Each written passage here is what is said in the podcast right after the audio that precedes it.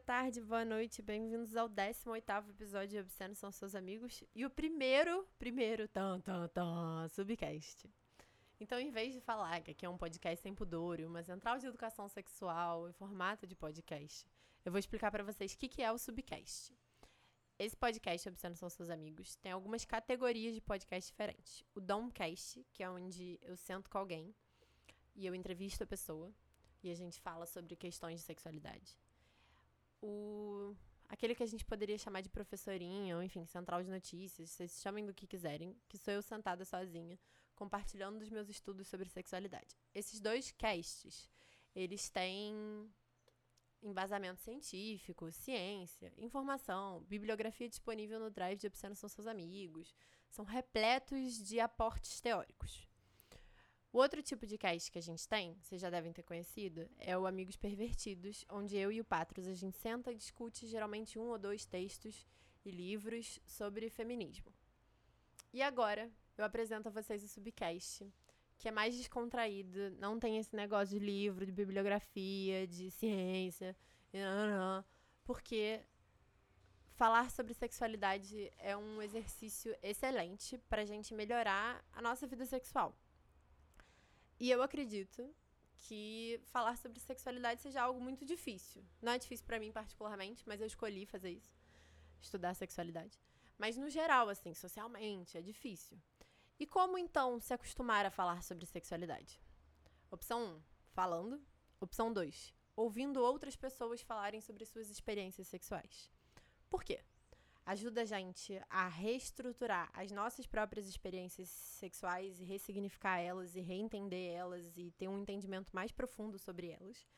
Mas também porque a gente vê pessoas falando naturalmente sobre suas experiências. Isso pode incentivar ou inspirar a gente a falar sobre as nossas experiências sexuais de uma forma mais livre, descontraída, enfim, com mais normalidade. Então, por isso tem essa sessão do subcast para descobrir os diferentes tipos de cache, a bolinha que aparece na capa é diferente. Para saber qual tipo de cache é qual bolinha, só entrar no Instagram. Lá tem no destaque, clica aqui todas as instruções que você precisa saber para se localizar. E nesse episódio eu gravei com um amigão meu, lindo, maravilhoso. A primeira vez que a gente gravou deu errado. Então esse é a segunda gravação e eu vou falar muito disso porque isso me deixou muito frustrada. E o áudio ficou um pouco baixo por questões técnicas que estão para além de mim. Essa semana eu tô com uma quantidade louca de problemas para resolver, então só o que eu posso fazer sobre essa questão técnica do áudio estar baixo é pedir para vocês, encarecidamente. Escutem esse podcast com fone de ouvido, volume alto, num lugar sem barulhos. Eu prometo para vocês que vale a pena e que vocês vão dar boas e boas risadas. Enquanto eu estava gravando, as duas vezes, apesar do primeiro áudio não estar aqui presente, eu fiquei sorrindo durante uma hora e meia, duas horas, sem parar. Porque é um prazer tremendo conversar com essa pessoa. E quando eu estava editando também, eu não conseguia parar de sorrir. Então espero que essa experiência se transporte para além da tela que eu estou olhando agora e que vocês tenham essa experiência também. E um último aviso, só aumentem o volume depois da vinheta. Um beijo e eu espero que vocês se divirtam. Do fundo do meu coração. Obscenos são seus amigos, obscenos são seus amigos, obscenos depravados, imundos, escrachados, obscenos são seus amigos.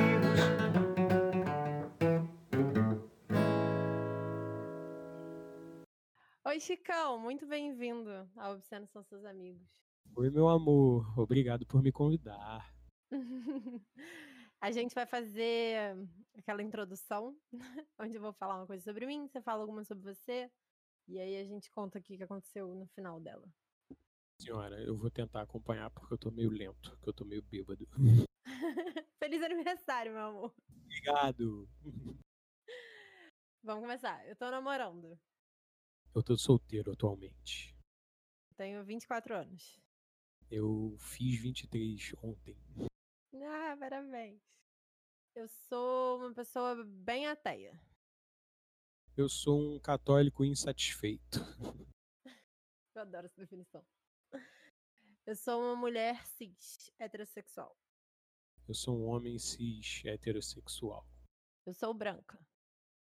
Eu sou um homem que, depois de um certo estudo, certas perspectivas internas e externas, eu passei a me identificar com um homem negro de pele clara. Dos meus kinks e feitiços, eu sou uma switcher, o que significa que eu gosto tanto de dominar quanto ser submissa. Uh, os meus kinks, eu sou adepto do B e do D no BDSM. Eu gosto do B também. Eu uso pronomes a, ela. Eu uso pronomes o, ele. Eu cresci num apartamento sendo filha única. Eu cresci numa casa média em São Gonçalo, num bairrozinho ok, e depois me mudei e moro há 12 anos já numa casa grande, em outro bairrozinho ok. Eu sou de uma família classe média alta. Eu sou de uma família de classe média média. Eu sou historiadora, sexóloga, informação e hashtag podcaster. Eu sou professor de história formado, não praticante, e tentando ser músico nas horas vagas. Eu tô me sentindo extremamente frustrada a gente tá tendo que gravar esse episódio de novo. Eu tô reparando. Como é que você tá se sentindo hoje, meu bem? Bem, hoje eu estou cansado por conta de ontem e querendo abandonar a minha dieta, mas eu não vou. Abandona, Chico. Não, para com isso. Que bobeira é essa que você tá falando? É, não, tem que dar apoio. Segue nesse caminho se te faz feliz, sei lá. tá fazendo feliz. Se você tivesse que classificar você mesmo numa medição de vergonha sexual, sendo cinco muita vergonha e um nenhuma vergonha, qual seria seu status de vergonha? Digamos que seria dois e meio, porque em certos ambientes eu tenho vergonha zero, em outros eu tenho. Que ambientes são esses? Diga, é, com a minha família, assim, eu tenho mais vergonha, não gosto muito de falar, e com os meus amigos eu sou escrachada. Eu adoro essa palavra, escrachada. E você também é a pessoa que grava a vinheta de Obsessão São Seus Amigos. Você é a Isso. nossa voz maravilhosa, deliciosa. Olá, meus fãs. eu fiz essa vinhetinha linda, deliciosa que nós temos. É, inclusive, me segue no Instagram, um cacho de música. Eu já te falei, é porque a gente já gravou esse episódio, aí eu fico me sentindo que eu tô repetindo as coisas que eu já disse, mas enfim. A gente tá repetindo. É, a gente tá repetindo tudo, mas tudo bem. Enfim, ok, eu vou superar essa dor. Eu falei pra você da última vez também que várias pessoas adoram essa vinheta e várias pessoas do nada olham pra mim e ficam tipo, observação e começam a cantar e ficam muito felizes que ela existe e que ela é assim. E eu fico muito feliz com isso. É, a vinhetinha que eu devo basicamente a você. Eu só botei em prática a sua ideia. Claro que não, eu só falei, tipo, ah, criar algo animado. E eu nem, eu nem tinha planejado de ter uma vinheta. Minha meta era ter uma vinheta, sei lá, depois do 18 episódio. Chegou no segundo, você ficou tipo, toma. E eu fiquei, caralho, muito amada e apreciada. Meu Deus do céu. Mas a vinheta ainda vai melhorar de qualidade. Quem quiser aí, tô cobrando um pedacinho camarada pra fazer vinheta, viu? Ai, boa, arrasou. Inclusive, nossos amigos lançaram um podcast, né, recentemente. Você pode fazer essa propaganda pra eles. Ó, eu faço vinhetas de podcast, hein? Eu vi, já mandei já, mas eles estão tentando me pagar com o ticket do bandejão. Eu tô meio. Pô, você tá formado que o bandejão, tá ligado? Ah, vale a pena, pô. Tô andando em Niterói, tô com fome. Ai, vamos começar. No episódio de hoje, a gente. Você vai contar algumas das suas peripécias sexuais maravilhosas, como você contou da última vez. Eu me diverti horrores. Vamos divertir hoje de novo também. A gente tinha começado da última vez falando sobre essa situação de você ser um católico. Como é que foi que você falou? Insatisfeito. Insatisfeito, exato. Você quer falar disso? E como é que isso impacta na sua vida sexual? É, vamos começar do começo, né? Eu Uhum. fui um adolescente e criança e tal, criado num lar é, cristão é, razoavelmente conservador, né? E até os meus 17 anos, que foi quando eu perdi a virgindade, eu tinha o objetivo de tentar é, casar virgem. O que eu acho que para pessoas que me conhecem hoje em dia deve parecer até esquisito de ouvir. É, por conta de, digamos, dos meus pais, né? Porque as conversas sexuais, vamos dizer assim, sobre sexo, né? Que a gente tinha era basicamente, ó, evite ao máximo e se for fazer, se proteja, porque senão vai dar merda. E eu ficava, tipo, muito com medo realmente, tipo, caralho, não posso fazer merda. e também acabava cedendo essa pressão é, da igreja e tal, mas não era algo que né, ninguém, como eu sou homem, ninguém chegava para mim que não fossem os meus pais falasse, falava não transe, né? Mas existe aquela aquela pressão, aquele hábitos do ambiente da igreja de, né, do, do que você deve seguir.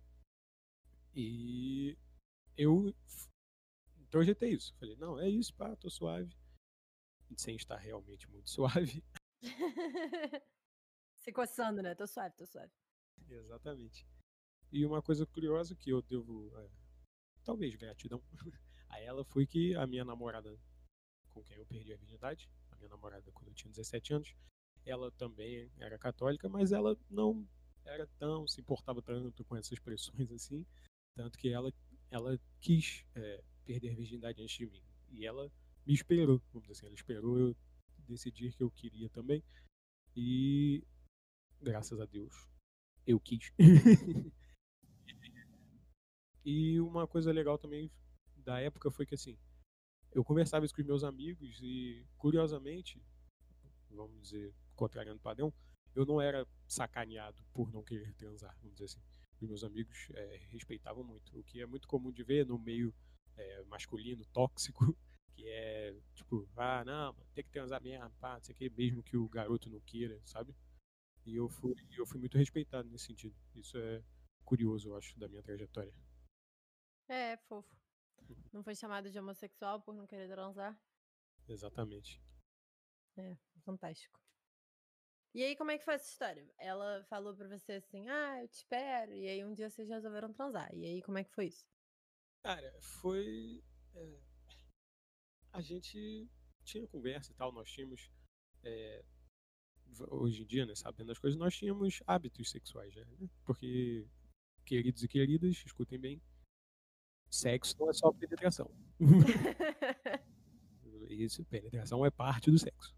Mas é, às vezes nem precisa ser, inclusive. É... E a gente tinha, fazia todas as outras práticas, exceto penetração. E isso para um, um crente, se tiver crente, outros crentes ouvindo aqui, é, digamos, algo que massageia o ego, porque você consegue fazer as coisas, mas você fica tipo, não, sou virgem, pô. não tô transando com ninguém. Quando meio que tá. E... Não, meio que tá não, está. E aí tinha, rolava um pouco isso, ela ficava tipo, cara, a gente meio que já faz isso, pá, só falta é, um outro um outro passo. E tinha certos atritos, sabe? Vamos dizer assim, ela me respeitou, mas tinha certas questões, tipo, pô, que eu quero e você não quer, e ficava meio, às vezes, se sentindo, acho que até rejeitado, eu acho, apesar de não ser isso, uhum. mas tinha um pouco esse sentimento, o que eu acho que pode me levar à primeira história, que é a história de uma tentativa de perder a virgindade. Foi também quando eu descobri que eu precisava usar uma camisinha diferentona. Uhum. É, nós estávamos na casa dela e aí a gente falou, né? Naquela situação toda de sexo sem achar que é sexo. E aí a gente falou, não, é agora, vamos nessa. Cheio de gente em casa, que adolescente é destemido. O Aí córtex eu... pré-frontal não está completamente formado, Chico. Faz parte. Por isso, por isso que jovem é burro. Exato. Eu, tipo, tinha a camisinha lá já, porque eu já tava pensando nisso. Peguei a camisinha, pá, falei, tem gente em casa, vou no banheiro, coloco a camisinha. Pá. Naquela época era jovem, conseguia sustentar a ereção tranquilamente. Aí fui no banheiro, pá, falei, vou colocar a volta e a gente já lança. Aí ela, show de bola, fui no banheiro. Fiquei 20 minutos no banheiro para tentar colocar uma camisinha. Nada. Impraticável. Não consegui. Tentava fazer de todas as formas. E tem, quase consegui uma vez, mas assim, machucou muito. E aí eu tirei e voltei pro quarto, assim, para falar com ela. Falei, ó, olhei pra cara dela. Aí ela me olhou e aí, falei, não vai rolar. Aí ela, é por quê? Falei, não vai rolar, cara. Camisinha não é tua. Aí ela ficou, como não é tua? Você tá sendo burro, não tá se fazendo direito. Aí eu falei, ah, pô, tentei de todos os jeitos, do jeito correto, do jeito errado, não tá acontecendo, não cabe em mim. E aí rolou aquela frustração sexual. Que é exatamente como uma brochada.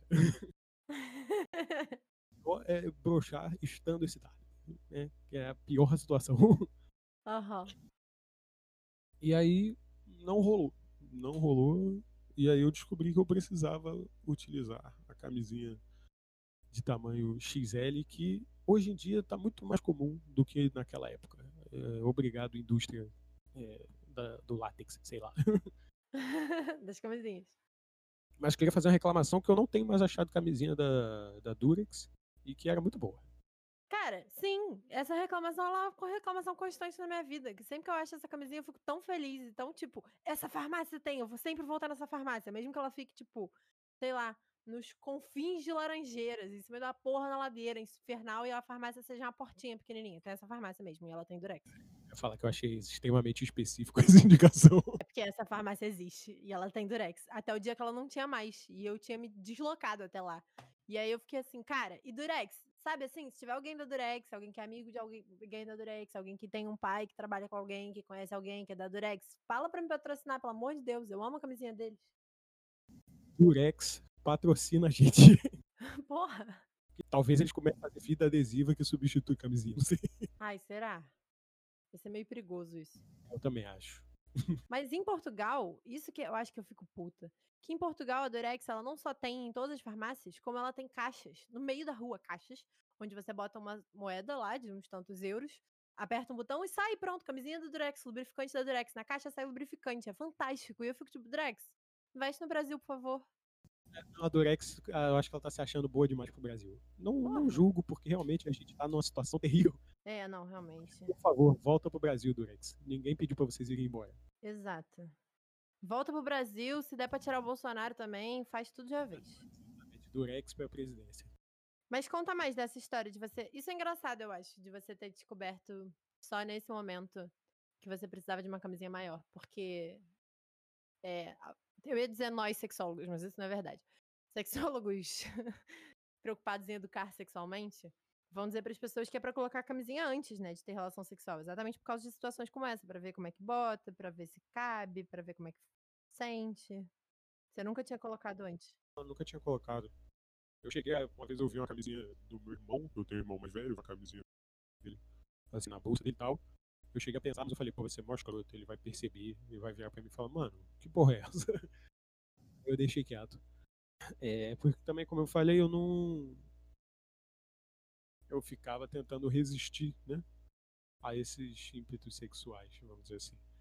É, que leva até uma, a outro ponto da minha história, mas que é mais pessoal, que é, é eu, uma coisa em comum, acho até para homens, que é eu até, sei lá, 18 anos, eu me culpava por me masturbar às vezes, sabe?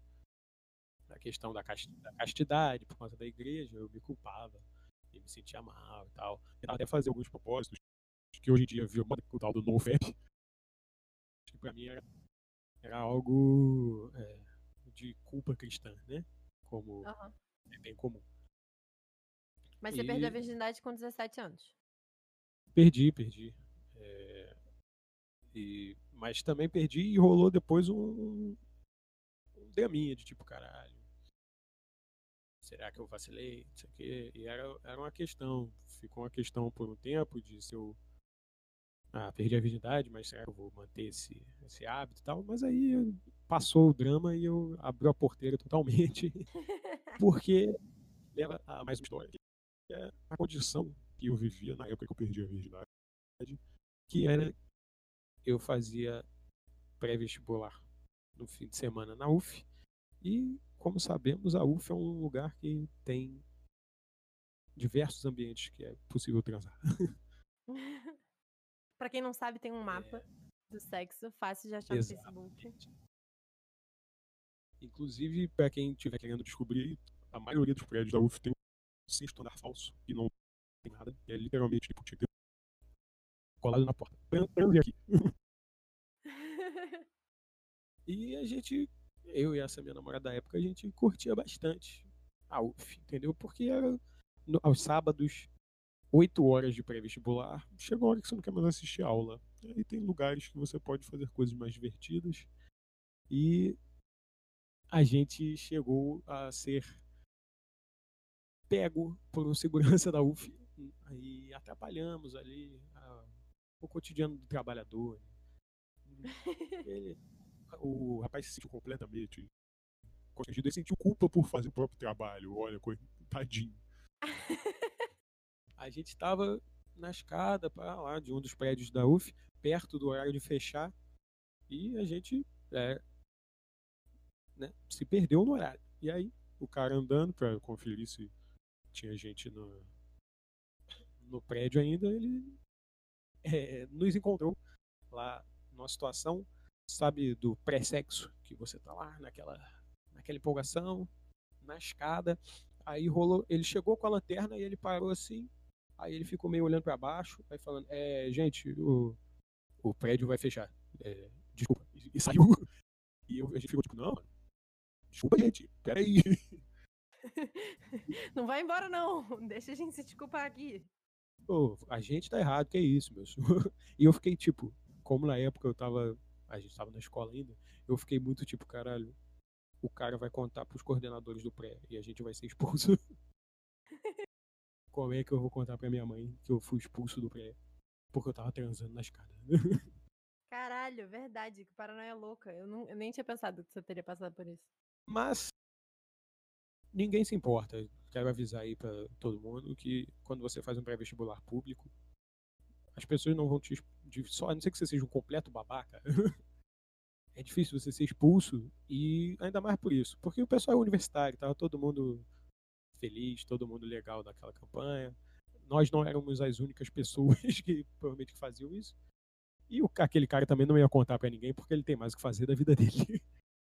Pô, Vou te falar que tem para vestibular que expulsa pessoas sim, tá? Só que não é um para vestibular de universidade, é um para vestibular, enfim, que quer virar uma carreira, é um troço terrível. Eu senti um certo shade, entendeu? É, é um shade mesmo, mas tu sabe qual é o pré-vestibular. Eles expulsaram o aluno, sei lá, depois de um mês de aula, porque o aluno não quis fazer o RG. Caralho. Tava nem transando na escada, só não quis fazer o RG. Tinha que ter ido lá transar na escada, para mostrar quem é impor dominância. Essa e... é a sua opinião. Não, essa é a opinião, cara. Eu deixar registrado que essa é totalmente a opinião. outra história também que sai disso, que é do período de quando eu perdi a virgindade, era que essa condição que eu vivia se estendia também para o meu lar.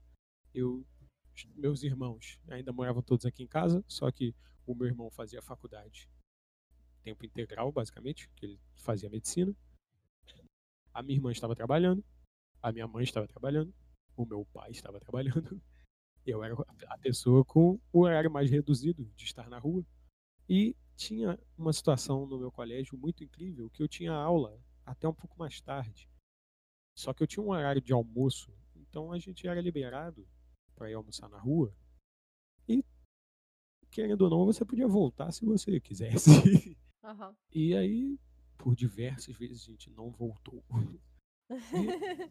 E ah, por que não? Tem uma casa vazia, tem um horário livre, por que não ir até lá e se divertir? É claro, certíssimo. E aí é a história que eu tenho que pedir mil desculpas para esta pessoa que eu namorava na época, que ela foi uma pessoa incrível e eu fui muito cuzão com ela nessa situação. Que a gente tava lá, né, curti, começando a curtir uma onda, né, roupas indo embora. E eu escutei um som de carro parando na frente da minha casa. É, o meu quarto, ele dá pra rua. A janela dá pra rua. Uhum. E eu escutei um som muito conhecido de carro. E aí eu fui pra janela. Eis que era o meu pai, por algum motivo da vida dele, e voltando para casa, tipo, às duas da tarde. Porque sim, aparentemente o, o trabalho dele não se importa. Igual a escola. Olha aí, nunca tinha pensado por esse lado. e aí eu fiquei, caralho, fudeu, vai dar merda, vai dar uma merda completa. E aí a gente se vestiu rápido. E eu podia ter pensado em várias coisas, mas na minha cabeça veio direto cenas de filme e novela em que as pessoas fogem pela janela. E aí eu eu olhei para aquela cidadã linda, incrível, maravilhosa que queria dividir o corpinho dela comigo e falei: "Meu amor, você pode por obsequio ir embora por esta janela". a minha janela é, é baixa, então era tranquilo. E essa indivídua iluminada por Deus aceitou fazer isso. Não, não sem uma raiva totalmente justificável, mas Uhum. aceitou. E pulou pela janela. Na hora, tipo, meu pai passou para entrar pela parte de trás da casa. Ela pulou a janela e foi embora. E se sentindo mal, obviamente.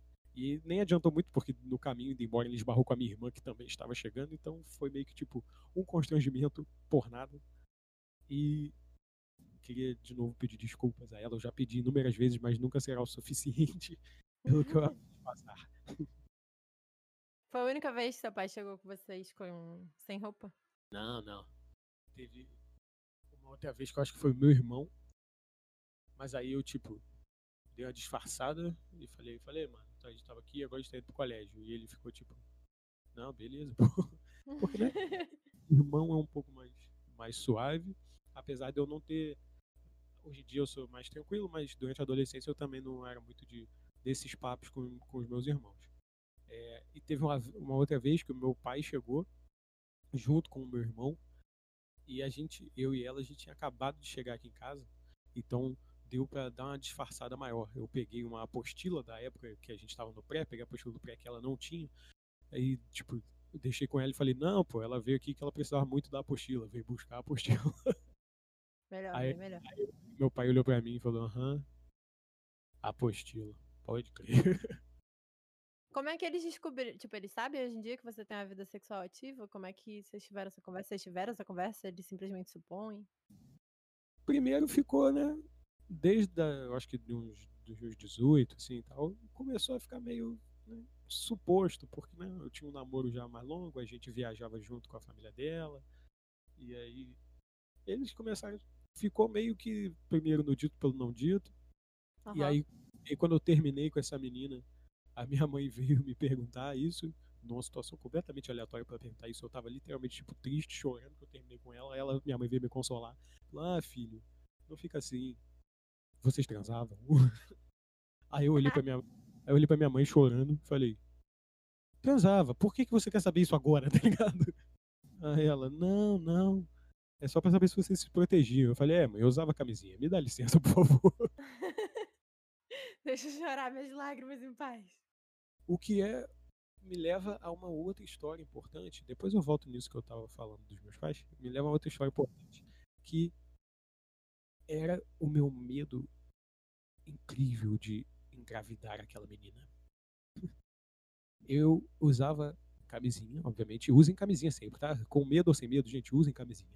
É, pelo amor de Deus. Eu usava camisinha e eu fazia de camisinha eu praticava o coito interrompido. Eu não eu não gozava tipo dentro dela, mesmo de Aham. camisinha, porque eu tinha um pavor, eu ficava tipo, mano, se eu engravidar essa garota, minha vida acabou, eu não quero que minha vida acabe, pelo amor de Deus, meu pai vai me botar pra fora de casa. O meu pai zero me botaria pra fora de casa, mas seria uma situação totalmente desconfortável. Aham. Ela usava pílula? Aí depois, aí tem essa outra parte. Ela não usava pílula, só que ela sempre teve um organismo meio né, bagunçado e ela tinha a menstruação muito desregulada. Tanto que teve uma época que eu achei que eu ia ser pai, com certeza que ela passou tipo quatro meses sem menstruar. Deus me livre. E eu fiquei, mano, é isso. Eu já vou procurar o preço da fralda e tal. E aí, e aí a menstruação veio e eu fiquei, caralho, como assim? Aí ela me explicou que realmente ela não tinha um ciclo muito, muito certo. Aí eu falei, ah, tá bom, que sacanagem de Deus, né? E aí ela começou a tomar anticoncepcional por causa disso, porque o anticoncepcional que ela tomava regulava e tal, ela tomava um período e parava de tomar para fazer a menstruação descer, e Uhum. aí isso dava. E, é- só que aí mesmo assim, quando ela começou a tomar anticoncepcional, eu- ela ficava com antico- anticoncepcional, eu usando camisinha e ainda assim com coisa interrompida. Caraca. É porque, porque é o seguinte, se dessa forma ela engravidar, é porque esse Deus, esse bebê é Jesus voltando. Não tem outra opção, entendeu? É a reencarnação de Jesus e é isso aí. Não tem, sabe? Aí você é um novo escolhido. Exatamente. Esse bebê vale muito a pena. Esse é o bebê que mais vale a pena na história da humanidade. E Deus tem o mundo inteiro pra escolher, ele vai escolher logo São Gonçalo. Claro, terra abençoada, pô. Mas é mesmo. Você sabia que em São Gonçalo o Covid nunca chegou? Porque todo mundo sempre foi pra rua, normalmente. Não tem, não tem Covid-19 em São Gonçalo. Não usam máscara aí? Olha, eu fui pra rua ontem, que eu tive que comprar uns negócios, fui todo certinho, de máscara e pau. É, e pau. Pau. É, Olha ele, conversando sobre sexo. Vários atos falhos. Realmente eu sempre vou pra rua com o meu pau, eu nunca deixo em casa. Mas não era isso que. É, de máscara e tal. E as pessoas usam a máscara no queixo, a máscara só na boca, não usam máscara. Eu tava vendo umas coisas na farmácia que eu fui comprar é, remédio para meus pais e tal. E tipo, a senhora, tipo, eu tô escolhendo um negócio aqui, a senhora colou em mim pra escolher uma parada por cima de mim. E aí eu fiquei tipo, olhei pra ela. Isso, isso não é aceitável de fazer nem quando não tem uma pandemia que já matou 70 mil pessoas. Com certeza. Nessa situação, então, e ela não tava de máscara, eu acho. Aí eu fiquei, E ela era "Caraca". senhora, senhora mesmo? Era uma senhora que devia ter, sei lá, 60 anos. Ah, muito bom pra ela. Parabéns, senhora. Ela tá totalmente correta. Enfim, voltando à situação dos meus pais. E aí, hoje em dia, eles sabem totalmente que eu tenho uma vida sexual ativa. Minha mãe, a gente até já fala mais zoando certas coisas e tal. É, outro dia eu falei pra ela: é, Mãe, quero, quero furar quarentena, quero sair, quero vacilar e tal. Aí ela: Não vai sair de casa pra transar, não. hein?" Poxa, caraca! Minha mente. Era a única. era- não, leu minha mente totalmente. Era a única coisa que eu queria fazer, ela já vetou. Eu falei, ah. não, você pode sair pra tomar um ar na praia. Eu falei, que maneira tomar ar na praia? Eu não vou na praia quando não tem pandemia. Falando em praia, você tem história na praia. Muito boa também. É, isso aí. Vamos, vamos progredindo naturalmente. É, Não é roteiro, galera. Não é roteiro. Eu, com essa minha mesma namorada que eu já falei até agora, a gente resolveu que ia na praia, Taquatiarazinha, Niterói, pá, vida de jovem, bonito. Aí a gente tava na praia, curtindo, a gente pensou, vamos subir o Costão, o Costão é bonito, vai ser legal. Só que já tava ali pelas quatro, quatro e meia, e o Costão, eles têm o limite de você poder subir até as cinco, se eu não me engano. Porque começa a escurecer e aí não é bacana de, de ficar lá em cima à noite. Sem Não, nenhum- nem de descer, né? Que o bagulho escorrega a beça. Exatamente. Sem nenhum guia, eu acho, pelo menos. Aham. Fora o horário de trabalho da galera, né? Ninguém vai ficar 12 horas lá. É, cara. E aí a gente tá subindo, e aí eu olhei a hora, eu falei, pô, meu bem, já são aí 15 para 5, 10 para 5 mesmo. Na hora que a gente for descer, já pode estar escurecendo, vai estar meio zoado. Não vamos subir tudo não, sabe? A gente chegou até a parte, porque o costão, você sobe primeiro uma região que é uma, ma- uma mata, e depois que começa a pedra. A gente subiu um pedaço dessa mata, e aí a gente teve essa conversa, eu olhei assim pro lado e falei, pô, tem uma casinha abandonada muito interessante aqui. Por que, que a gente não vai ali conhecê-la, não é mesmo? Nós dois Uhum. somos, casas abandonadas. Aí a gente foi pra lateral dessa casinha, não dava pra ninguém ver, mas se desse também paciência, já rola aquele, aquele climinha. E aí a gente resolveu que a gente ia se amar ali mesmo. E aí, fi- findando toda essa situação, eu olhei para baixo, já vestindo a minha calça, eu percebi que tinha uma aranha que certamente foi aquele animal que deu os poderes pro Peter Parker. Que ela Uhum. era muito colorida e de um tamanho tanto avantajado. E, mano, se esse animal resolve que ele vai picar a minha genitália, eu não vou só morrer, eu vou, tipo. Vou estribuchar, ficar sem genitália, vai ser triste, vai- vou ter que explicar pra minha família, ah, eu te perdi a genitália porque eu tava transando na mata em cima de uma aranha venenosa. Não ia ser legal. E, tipo, e ela ficou super confortável, porque assim, a aranha tava embaixo de mim. Então, se a aranha resolvesse que ela ia participar da situação, ela ia chegar em mim primeiro. Então, essa pessoa que estava comigo, ela ia ter só duas diversões. Que ia ter sido fazer sexo e depois ver o namorado pulando com a aranha colada no saco. Ai, meu Deus, que horror. O Santiago vai estar ouvindo esse episódio, né? E ele é aracnofóbico, então talvez ele não chegue no restante. Essa parte ele vai querer pular. Com certeza. Não, ele jamais faria isso. Ele jamais. Se ele percebesse que tinha uma aranha embaixo dele, ele ia desmaiar, ia ficar. Socorro! gritando. Eu acho, eu acho que ele é uma pessoa púdica demais até pra fazer sexo em ambientes públicos. É verdade, verdade. Essa não é muito a dele. É. Você tem feitiço nisso? Algum feitiço específico nisso? Olha, fetiche específico nisso não, mas quando rola, eu acho suave, tá ligado? Eu não gosto, por exemplo, de ser é, é, assistido, sabe? Literalmente assistido. Não tenho essa vibe de contratar um voyeur, por exemplo.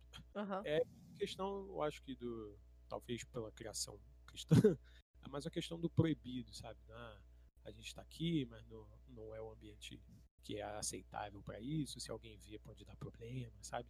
É a questão Uhum. do e isso leva até a próxima história, que é uma história já, digamos, não bacana, que é já com uma outra namorada que eu tive, depois já na faculdade, que a gente tava numa festinha, festinha na faculdade, uhul, pá, rolezão brabo, e a- rolou aquela situação que costuma rolar quando você namora e você está bêbado, que olhou um pra cara do outro e falou, vamos transar aqui mesmo.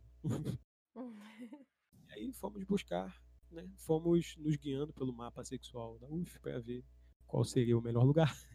Uhum. A gente foi para trás de um bloco, pá, não tinha ninguém ali, tá rolando festa, todo mundo na festa e vamos curtir aqui. A gente começou a se curtir, pá, e ao longe tinha uma sombra de um homem, né? Que ele tava virado pra gente, olhando a gente. Uhum. Começou a me incomodar, ela não tinha visto, né? Aí ela começou a me, aquilo começou a me incomodar, aí eu fiquei tipo, meu bem, vamos sair daqui, tem um cara ali, ele tá virado pra gente, ele virou pra gente pra ficar olhando pra gente, não tá muito bacana e tal. Aí ela concordou e a gente saiu. Aí a gente foi para um outro canto e continuamos o que a gente estava fazendo. E aí eu que eu escutei um barulhinho, olhei pro lado e aquele sujeito estava lá de novo, parado olhando pra gente. Uhum. Aí eu fiquei, mano, eu não acredito, esse cara tá seguindo a gente. Aí eu falei pra ela, meu bem, esse cara tá seguindo a gente, eu acho, vamos sair daqui. Desculpa, mas vamos sair daqui de novo. Ela já tava meio bolada, mas Uhum. isso aí. Fomos pra outro lugar. Eis que de novo eu tô lá, a gente tá numa situação, eu olho e o maluco, ele tá chegando, sabe? E aí eu percebi ele enquanto ele tava chegando, e aí ele chegou a ficar um pouco é, próximo demais da gente, vamos dizer assim. Uhum. E ele chegou a se assustar também. Aí eu falei, tá tudo bem, irmão? Tipo, a gente meio que se vestiu assim rápido. né? E aí ele, não, não, é. é quero saber se vocês só querem, se vocês têm camisinha, pá, se vocês têm camisinha. Ai, Aí eu- Deus. Aí eu falei, não, mano, tem camisinha sim, não precisa, é, precisa oferecer não, valeu aí. Aí ele ficou meio, sabe, sabe quando uma pessoa que tá fazendo merda é pega. Ele ficou, Aham. tipo, desconcertado e se afastou, só que, tipo, ele não se afastou, foi embora. Ele se afastou e continuou olhando pra gente. Aí eu falei, cara, falei pra ela, desculpa de novo, porque ela também já tava querendo ignorar ele, que ela tava focada na situação. Mas Aham. eu já aquilo tava me incomodando, sabe? Porque não é uma situação é, do ah, será que estão vendo? É uma situação que tem um esquisito assistindo a gente. É, não, claro. Eu falei, vamos sair daqui de novo. Aí ela aceitou. Aí a gente foi para um lugar bônus do mapa sexual da UF, que é ali perto ali do, do chifre. No bloco novo tem uma caixa de. uma, uma casa de, de bomba de água e tal Uhum. que ela é semi-fechada, então você consegue ver as pessoas que estão passando, mas as pessoas que estão passando não conseguem te ver. Elas sabem que tem alguém ali dentro, mas não dá pra ver o que as pessoas estão fazendo, dá pra supor. Uhum. E aí fica, fica até um climinha legal, entendeu? Uhum. E aí a gente terminou de, de se curtir ali mesmo, é, transformou essa situação merda numa situação legal, conseguiu superar. Ai, que bom, né? Eu achei essa história muito louca. Não, mano, esse bagulho é papo de absurdo. É um cara que eu já até esbarrei na UF de novo. Ele é meio. Ele é meio esquisitão mesmo. Ele fica, tipo. Tu já Sentado. viu ele de dia? Tipo, Já. normal? Já, já. Que loucura. O maluco, ele é um cara que ele é. Eu não sei se ele tem problema, alguma coisa assim. Ele é um cara que, tipo, fica sentado do lado de, tipo, do grupo das pessoas, mesmo que não, tipo, que ele nem conhece, a pessoa fica conversando, fica sentado do lado dela, sabe? Aham. É, é muito extremo, extremo.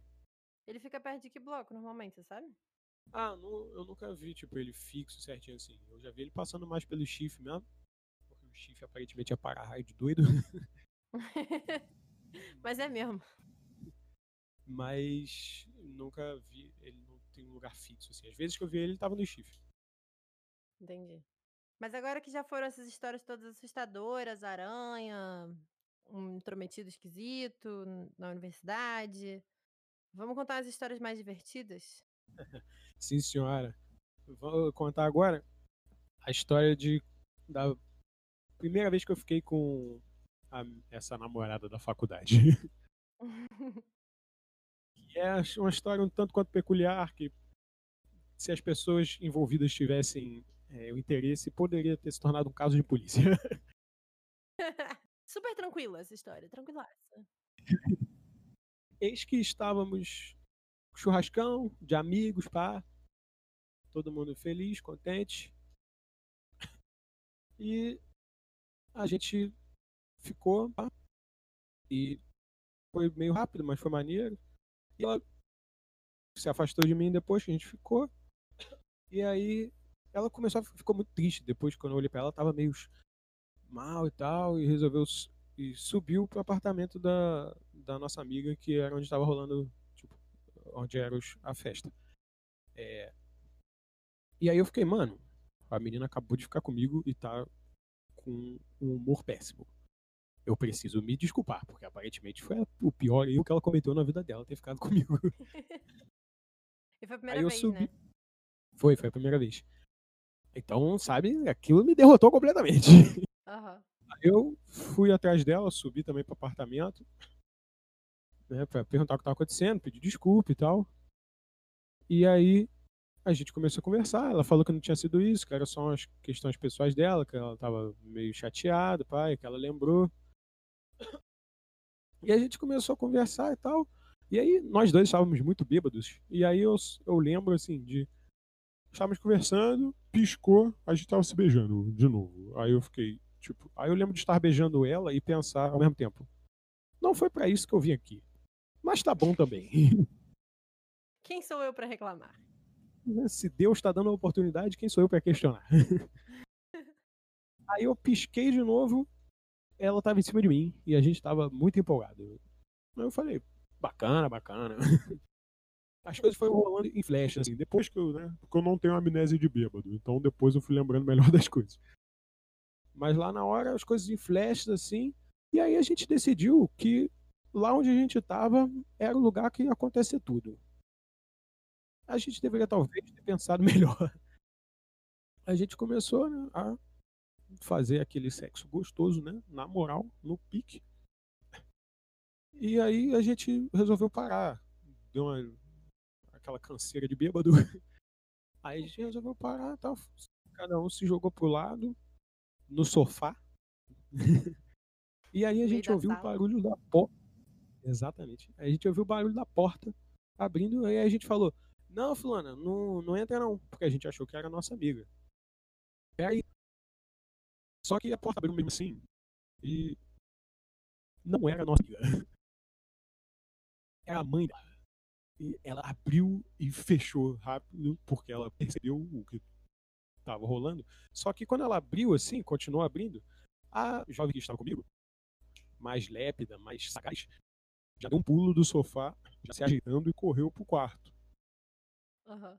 Eu, que sou um cara mais lento, um cara que estava ainda curtindo a vibe do que tinha acontecido, fui totalmente surpreendido e na hora que essa senhora en- abriu e pôs a carinha na sala pra, e viu o que estava acontecendo, eu estava numa situação tanto quanto peculiar. Repare, tinha rolado uma bagunça legal.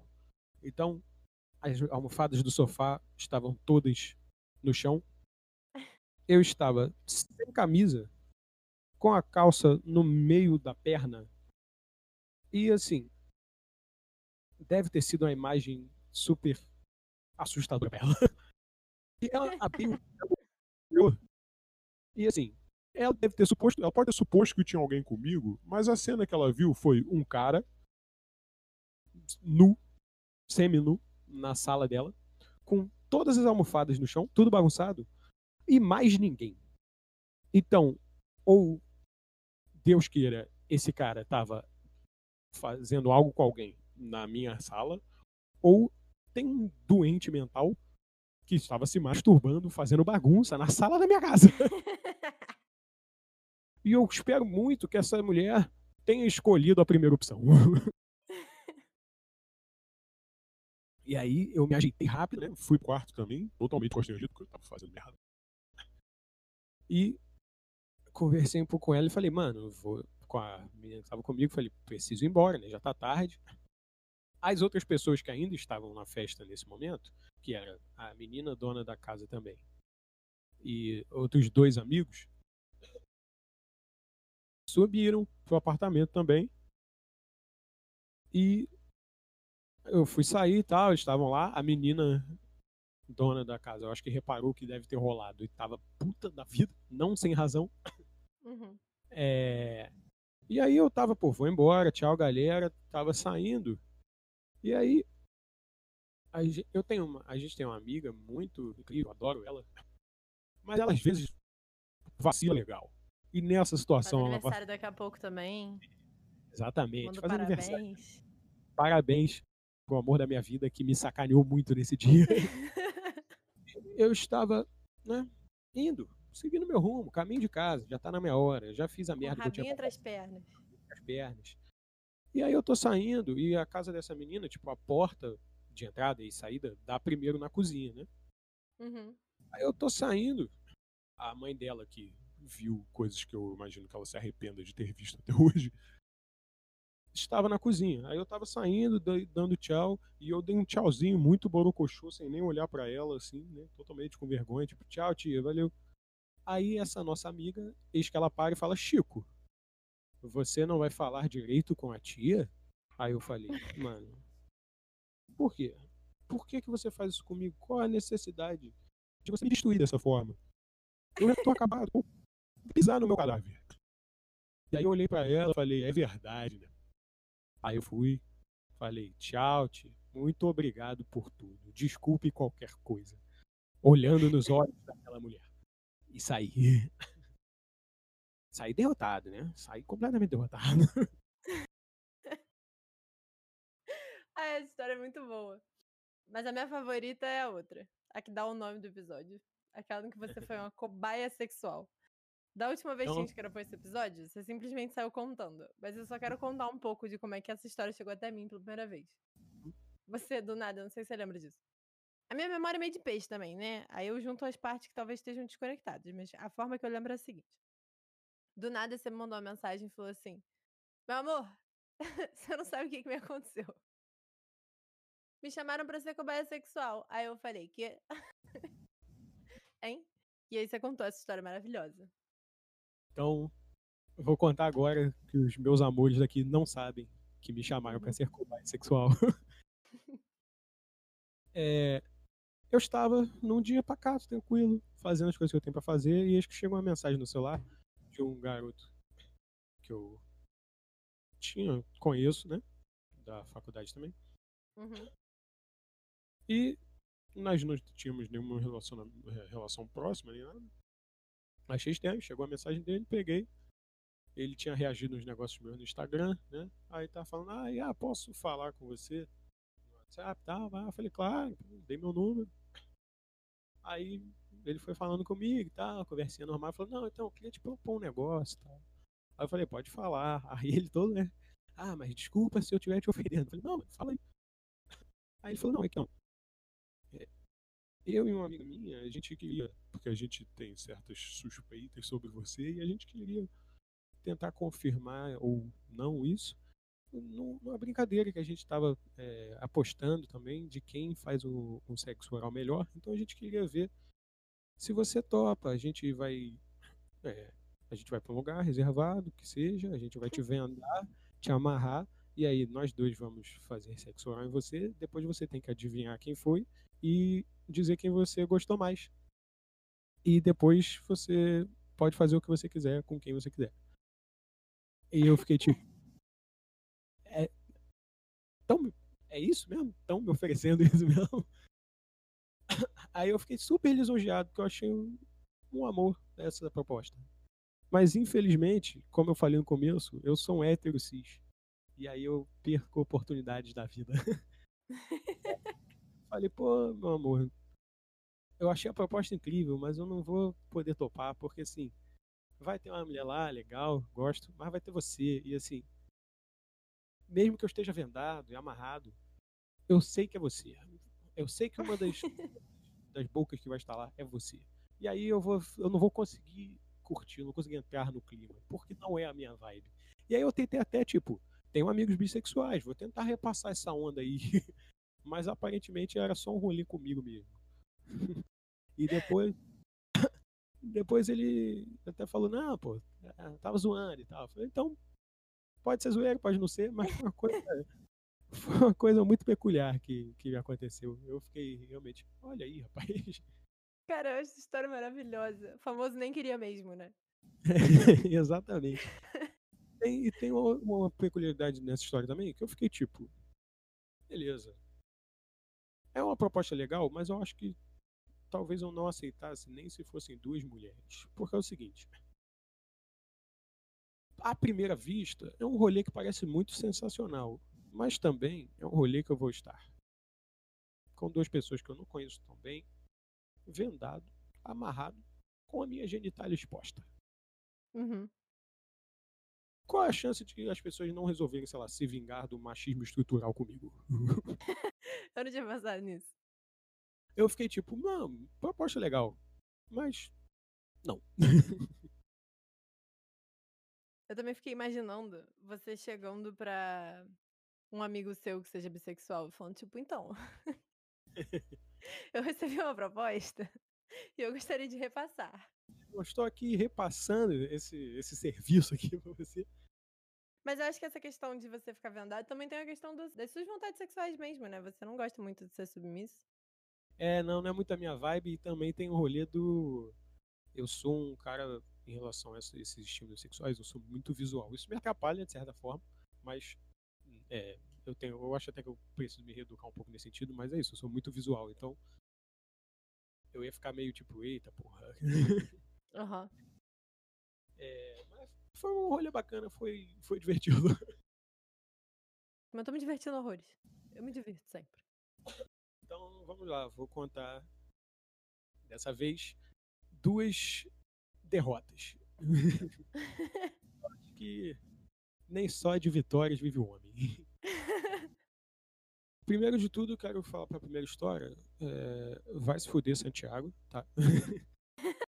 que é uma história sobre a minha anatomia sexual, vamos dizer assim, e que o Santiago sempre fica, é, né, história de pirucudo, é, e não tem nada a ver com isso. eu fiquei com uma menina uma vez, e aí ela me convidou para casa dela, e foi bacana, eu topei, fui para casa dela, a gente chegou lá, curtindo uma vibe maneira, uns beijos, ouvindo um som. E aí começamos a né, fazer as coisas de fato, se curtir maneiro. Aí sexo oral nela, pá, ela curtiu. E aí ela veio, né? Tava toda empolgada de fazer sexo oral em mim, porque segundo ela, ela gostava muito de fazer isso. E era boa nisso. E aí ela veio, né, tirou minha bermuda. Ela tirou minha bermuda. Rolou uma coisa que foi muito caricata, que eu nunca achei que eu fosse passar por isso. Ela é uma menina pequena, vamos dizer assim. Eu não sou um cara alto, mas ela e ela ainda é, tipo, bem baixa em relação a mim. Uhum. Ela tirou minha bermuda, ela pegou o meu pau, ela segurou ele, ela olhou pra, pra ele, olhou pra mim e deu uma suspirada naquele sentido de tipo, fudeu, o que, que eu vou fazer com isso aqui? ela olhou, deu uma risadinha, suspirou assim, meio tipo, ih, rapaz. Eita. E aí e aí, galera, não é nada disso, tá? Não. Tem que fazer um. Esse. Esse meia-culpa aqui. Não é tanto assim, mas eu acho que na. Foi uma disparidade, eu acho, fisiológica ali da questão. Uhum. E aí, ela ficou, tipo, nitidamente frustrada, porque aí isso atrapalhou, digamos, a, o desempenho sexual dela nessa questão. E eu fiquei, mas eu não me importo muito com isso. Tipo, não foi ruim, tá ligado? Mas também não foi o melhor que podia ser. E eu fiquei, não, beleza, relaxa, tal, vamos fazer outras coisas. E aí, esse vamos fazer outras coisas já começou esquisito, porque por algum motivo meu cérebro resolveu que né, vou brochar. Meu pau resolveu que ia brochar. Aí eu, ah, caralho. Eu tava animado há tipo dois minutos. O que que tá acontecendo? E aí, mas aí, graças a Deus, a maturidade já tinha alcançado o ser humano. Eu falei, não, meu bem, vamos tomar água, vamos curtir um som de novo. Daqui a pouco a vida segue e a gente se recupera. E foi o que rolou, a gente né, voltou pro pique depois, animado. Aí a gente foi, os finalmente, né? Ela estava tranquilamente lubrificada, não foi problema de lubrificação. Eu só sei que não entrava de jeito nenhum. Era um pouquinho e machucava ela. Isso é muito ruim, sabe? Quando você tá vendo que a pessoa não tá confortável. Não é legal. Você fica, uhum. Pessoal que fica, ah, não, porque você é pirocudo, que é maneiro e tal. Não é assim, galera. Não, você não é mais, não é adolescência. Sexo não é coisa de, de ah, desenho animado. Tem que esse ser uma negócio, parada. É, Fala. esse negócio de pau grande é só uma questão de masculinidade tóxica, de que o homem é mais viril porque ele tem um pau maior. Mas na verdade, enfim. Exatamente. E aí foi, ficou um bagulho meio desconfortável. A gente teve que ir se virando para conseguir. A gente chegou a conseguir fazer um negócio até ok, mas tinha que ser bem com, com uma parcimônia legal. E eu não sou muito da parcimônia. Eu tenho que me até explorar um pouco mais isso, mas eu não, não sou muito da parcimônia. Foi legal, mas eu fiquei tipo, mano, fiquei com a sensação de desculpa por ser assim. e a última derrota é uma menina maravilhosa, musa da minha vida inteira. A gente foi ficar, né? nos encontramos em um dos ambientes do famoso mapa da UF. E aí ela falou, me encontra lá. Eu falei, te encontro lá, pô, vai ser sagaz, vai ser bacana. Né? Chegamos lá, começamos a ficar, foi maneiro. Né? Boca ali, boca aqui, mão ali, mão aqui, pá. Aí ela virou pra mim e falou, meu bem, você trouxe camisinha? Aí eu olhei pra ela e falei, olha rapaz, você sabe que não, não trouxe. Aí ela olhou pra mim e falou, por que não? Tipo, why not? Aí eu falei, não sei por que não. Porque eu sou doido, talvez. e aí eu falei, mas espera aí, que eu vou buscar. Que minha mochila tava, tava com a minha galerinha. Aí eu desci uhum. pra pegar na mochila e rolou aquela zoaçãozinha da molecadinha. E aí eu acho que essa zoaçãozinha me distraiu. Então quando eu subi, o meu corpo tava numa vibe, mas a minha cabeça tava em outra. E aí a gente né, continuou o que a gente tava fazendo, tá, bacana. E aí, então vamos então. Aí eu fui botar a camisinha e o meu pau simplesmente decidiu que não. Não, ele não queria botar capa de chuva nesse dia. Não era o dia para isso, ele estava em outro clima. E aí, ah, falei, não, beleza, vamos ter paciência, vamos tentar mais um pouco. Aí já foi uma camisinha descartada.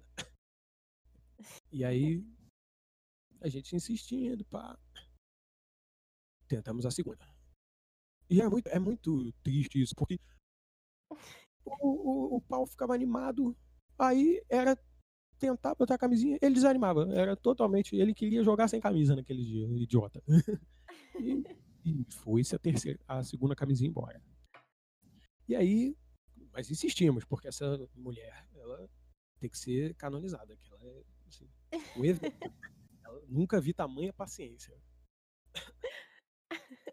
E aí seguimos insistindo, pá foi a terceira camisinha, pá. E aí, nessa insistência da terceira, ela falou uma das frases mais fofas e mais doídas que eu já ouvi na minha vida, que ela tava lá tentando, né? Tava por cima. E aí ela virou para mim e falou: "Meu amor, você não quer deixar mais durinho, não?" e eu acho que aquele foi o sinal para mim, claro, do meu corpo que não ia acontecer. Aí eu falei: "Olha, meu bem, eu quero, mas não tá rolando." Terceira camisinha embora. Terminei de agradá-la da melhor forma possível. Eu imagino que ela tenha, apesar da frustração, que ela tenha gostado. E de longe essa foi a minha única vacilada com ela. Já vacilei com ela outras vezes. E ela sempre foi, paciente, então eu queria deixar esse, essa mensagem de amor e agradecimento para ela. Que isso ajudou a construir. que ela vai ouvir, vai amar. Isso ajudou a construir o meu caráter. Vou fazer um negócio engraçado, porque, enfim, no episódio com o Santiago eu comento sobre esse episódio, e nesse episódio eu vou comentar sobre o próximo episódio, porque Inception, foda-se. Viagem no tempo. É, ele comentou isso também. Ele conta a história de uma vez que ele broxou, e aí ele conta que quando uma vez que você. A sua cabeça fica em outro lugar, não tem nada no mundo que consiga trazer sua cabeça de volta. E tá tudo bem, a gente tem que aprender a aceitar isso. Não, não há nada que faça. Não há nada que faça. E é muito triste. Porque às vezes também, porque assim, você tá assim, você quer aquilo. Você tá tipo, você tá daço, aquela pessoa ali é incrível, você sempre quis ficar com aquela pessoa. Mas tipo, não. O, o restante do seu corpo decidiu que não. Que hoje é dia de soninho, dia de ficar de preguiçinha, entendeu? É muito triste, porque parece que você não é dono de você mesmo. Parece que você não tem poder nenhum sobre você. De ficar na toca, né? Exatamente. Só pra fechar, eu lembrei de uma história que, enfim, é muito boa também. Que talvez você entenda qu- qual é ela com a seguinte pergunta: Como é que seus amigos descobriram que você era uma pessoa mais dotada? É verdade. Tem duas histórias sobre isso, dois pontos sobre isso. E de novo, vai se fuder, Santiago. que aí a gente não termina o episódio numa história de derrota, a gente termina numa história. Legal. Dizer, eu acho que não é de derrota. engraçado. Aham. É. Eu estava com a minha mochilinha na faculdade, pá, e eu sempre andava com preservativo, né? Inclusive andem sempre com preservativo, amigos. Nunca se sabe o que vai- pode acontecer. Dentro da validade, de preferência. Isso, isso, sempre dentro da validade. É, e, e longe de objetos pontiagudos. Isso. E aí eu fui mexer no negócio na minha bolsa e tava na parte onde ficava o preservativo. E aí, tipo, o preservativo caiu. E quem pegou foi a última pessoa que podia ter pego. e foi o nosso querido amigo. Ele pegou, ele olhou, olhou pra minha cara, olhou pra aquilo, olhou pra minha cara e, tipo, tava todo mundo perto. E ele falou, nem fudendo. Olha isso, galera! Aí ah, ele não fez isso não, ele não fez isso não, pelo amor de Deus. E aí ele rodou minha camisinha pelo pessoal e ficou falando que é isso. O Chico, três pernas, acabou. É essa a resolução da porra toda. E toda vez que eu falava sobre qualquer esse assunto, ele ficava, "Ah, lá vem o Chico falar que é perucudo. Eu ficava, mano, para com isso, a culpa é sua, velho. Caralho, por que, que você tá fazendo isso? Aí, depois que rodou pela mão da última pessoa e voltou pra mim, eu só fiquei tipo, eu quero ir pra casa, sabe? Guardei a camisinha. E numa outra situação, eu acho que uma outra pessoa que não estava nessa situação, rolou um lance de na, na festa da galera, porque a gente gostava de fazer festa. eu fiquei com uma, uma outra menina no banheiro. Aí na festa, pá, a gente curtindo no banheiro, eu e essa amiga nossa, pá. E a gente aparentemente ficou muito tempo no banheiro. Não pareceu, mas a gente ficou muito tempo no banheiro. E depois a gente chegou a ser acompanhado por um rapaz que estava tristíssimo, jogado as traças, vomitando. No, no banheiro ao lado, né? É, no banheiro ao lado, vamos deixar claro, no banheiro ao lado. e aí a gente curtiu lá e passou muito tempo. E aí essa outra amiga nossa, eu acho que ela achou, tipo, eles estão muito tempo lá, eles devem estar querendo né, aproveitar mais. E ela foi, pegou a camisinha dela e jogou por baixo da porta do banheiro. E aí eu peguei aquela camisinha, olhei e falei, não serve. Deixei no chão. O que eu estava fazendo. Saímos do banheiro, depois de, sei lá, segundo, pessoal, 40 minutos. E aí, voltei com a camisinha e falei, aqui, fulana, toma, não usamos. E ela ficou chocada, não usaram? Como assim? Aí eu falei, não, calma. Aí, a gente não precisou usar, a gente foi consciente, a gente não usou, porque não, não rolou nada. Aí ela, ué, mas por que não usou? Pô, camisinha lá, vocês estavam lá, tava da hora, pelo jeito. Aí eu falei, não, só não, só não usamos, não teve necessidade, não usamos. Aí ela insistiu, mas, mas por que não? Aí eu, porque não precisou, né? Isso aí. Aí eu falei, essa aí não serve. E aí ela, como assim não serve? Aí eu, não serve, meu bem. Ela não, não serve. Aí ela, ah, como assim não serve? Eu, só não serve. Ah, ele não serve. E aí ela insistiu de novo. Ué, amigo, mas como não serve? Aí eu, cara, ah, vem cá. Aí eu fui, porque eu tinha preservativo na, na bolsa, eu só fui de novo idiota de não levar. fui, peguei assim na minha bolsa, de levinho, e estiquei assim a camisinha pra ela ver. Falei, ah, por causa disso, e guardei. Aí ela fez um olhão. Ah, meu Deus. Eu falei, não, não, não, não, nada de meu Deus, não tem nada, já passei por isso uma vez, não vou passar por isso de novo. Não tem nada disso, não tem nada demais, é só uma questão aqui, tranquila. Acabou. E aí ficou essa situação de novo. Eu fiquei, ai meu Deus, toda hora isso, por que essa questão? No carnaval desse ano rolou uma situação parecida com essa de novo, com pessoas distribuindo camisinha. Eu falei, ah, não vou pegar porque não serve. E aí o bonito do nosso amigo de novo veio ah, Chico. É verdade, você foi uma das pessoas maravilhosas que me ajudou a distribuir camisinha no carnaval. Vocês fizeram a música. Ai, aquele dia foi tão lindo. Mas então vamos passar para a sessão de pompoarismo? Sim, senhora. Como que você quer fazer? Porque da última vez a gente tinha falado de agora nesse momento. A gente colocar uma música linda, maravilhosa que você me mandou. Então, essa música, ela tem um ritmozinho, é uma música autoral minha, queria dizer. Curtam aí. O nome dela é Casual. Uhum. é, ela é uma música que tem um ritmozinho bem pam, pam ela tem um groove. Aí é pam, pam, pam, pam, pam, pam. Então você tem duas opções. Você pode ou fazer o exercício do pompoarismo acompanhando as batidas, que eu fiz agora, ou como ela é uma musiquinha mais groove, você pode fazer num ritmozinho mais lento, acompanhando o clima dela, porque acompanhando as batidas pode ser até um pouco mais complexo. Então vai do seu nível de, sei lá, é, conforto com o exercício. Uhum. E também para os homens que estiverem assistindo, é, o, o, exercício da contração da região ali do períneo, que para a gente é um pompoarismo, é, também é bom pra gente. Não é só pra mulheres, não. É bom até pro controle de quem tem ejaculação precoce e tal. Isso. Ótimo. Vamos botar a música aqui agora.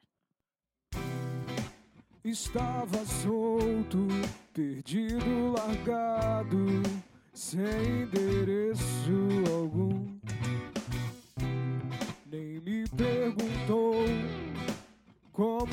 Estava, se onde eu andava, o céu era azul. A tua camisa é da cor da minha saia, porque a gente não brinca de não resta nenhum. Molho teu solo, teu gosto exploro. Lábios em lábios, Vênus, flor de lótus. Então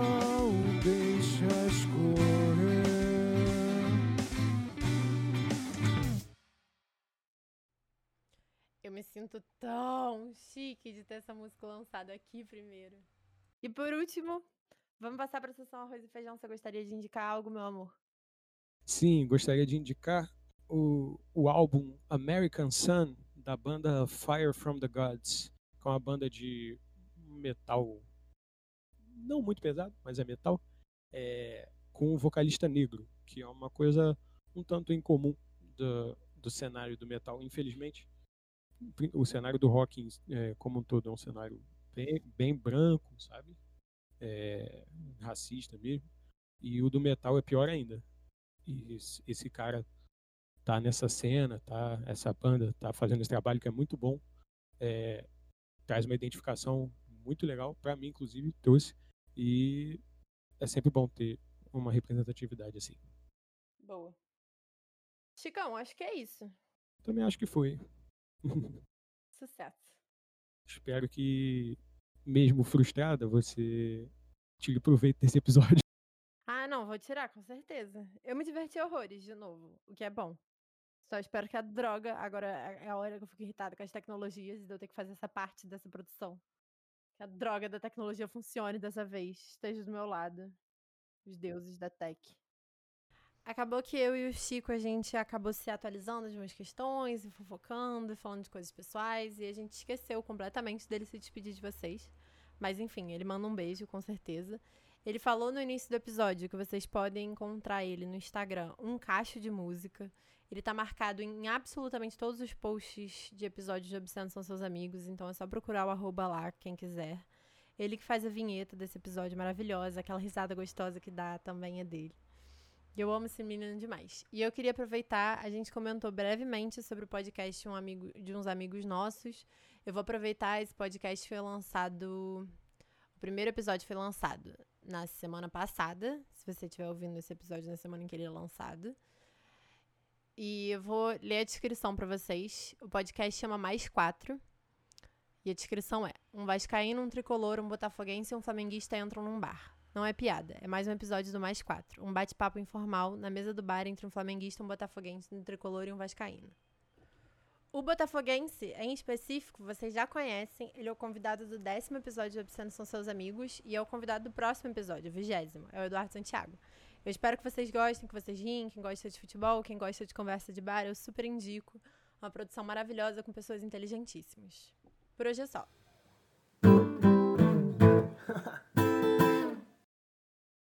Alguns agradecimentos. Eu agradeço demais a Papel Lacarte por fornecer a logo e a capa de Obsceno São Seus Amigos. E ao Francisco Maciel Pires, que você pode encontrar no Instagram, um cacho de música, por fornecer a vinheta. O contato dele está na descrição desse episódio. E eu acho que tá bom, né?